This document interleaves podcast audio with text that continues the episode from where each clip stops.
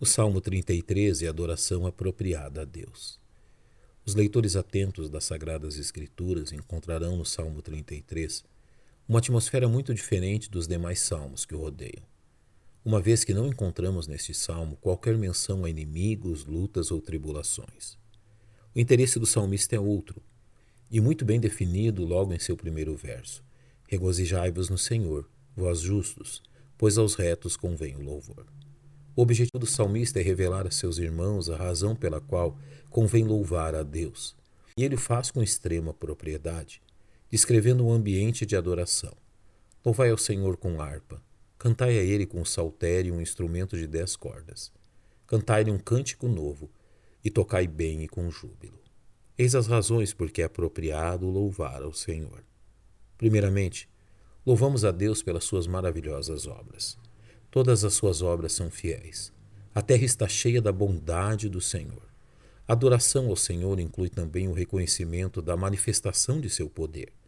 Pela palavra do Senhor foram feitos os céus, e todo o exército deles pelo espírito da sua boca. Ele ajunta as águas do mar como num montão, põe os abismos em depósitos. Com também o fato que seu querer não pode ser detido, porque falou e foi feito, mandou e logo apareceu. Ao adorarmos ao Senhor, devemos também nos recordar que Ele é quem dirige as nações, impedindo que os homens maus prosperem em seus intentos. O Senhor desfaz o conselho dos gentios, quebranta os intentos dos povos. O conselho do Senhor permanece para sempre. A alta exaltação do nome do Senhor deve então o salmista glorificá-lo pelas bênçãos derramadas sobre a nação de Israel, como algo incomparável entre as nações. Bem-aventurada é a nação cujo Deus é o Senhor, e o povo ao qual escolheu para a sua herança.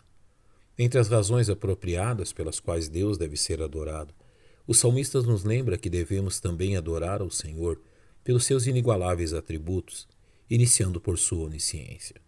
O Senhor olha desde os céus e está vendo a todos os filhos dos homens. No lugar da sua habitação, contempla todos os moradores da terra. Ele é que forma o coração de todos eles que contempla todas as suas obras, como também pela sua onipotência, que não pode ser vencida. Não há rei que se salve com a grandeza de um exército, nem homem valente se livra pela muita força. O salmista não poderia deixar de citar a onipresença do Senhor como um atributo apropriado a lhe rendermos louvores. Eis que os olhos do Senhor estão sobre os que o temem, sobre os que esperam na sua misericórdia para lhes livrar as almas da morte e para os conservar vivos na fome. Finalmente, o Salmo 33 conclui este culto de adoração a Deus, revelando-nos aquilo que deve ocupar o coração dos adoradores que se aproximam do Senhor a fim de adorá-lo. Neles deve estar presente a viva esperança. A nossa alma espera no Senhor, Ele é o nosso auxílio e o nosso escudo. A fé inabalável, pois nele se alegra o nosso coração porquanto temos confiado no seu santo nome, e o amor, revelado em sua misericórdia. Seja a tua misericórdia, Senhor, sobre nós, como em ti esperamos. Desta forma, encontramos no Salmo 33 uma verdade que deve nortear a adoração dos salvos a seu Deus. Em nenhum momento as razões apropriadas para adorarmos a Deus citou qualquer atributo daqueles que o adoram de forma que a adoração espiritual é variada de um só tema, o próprio Deus.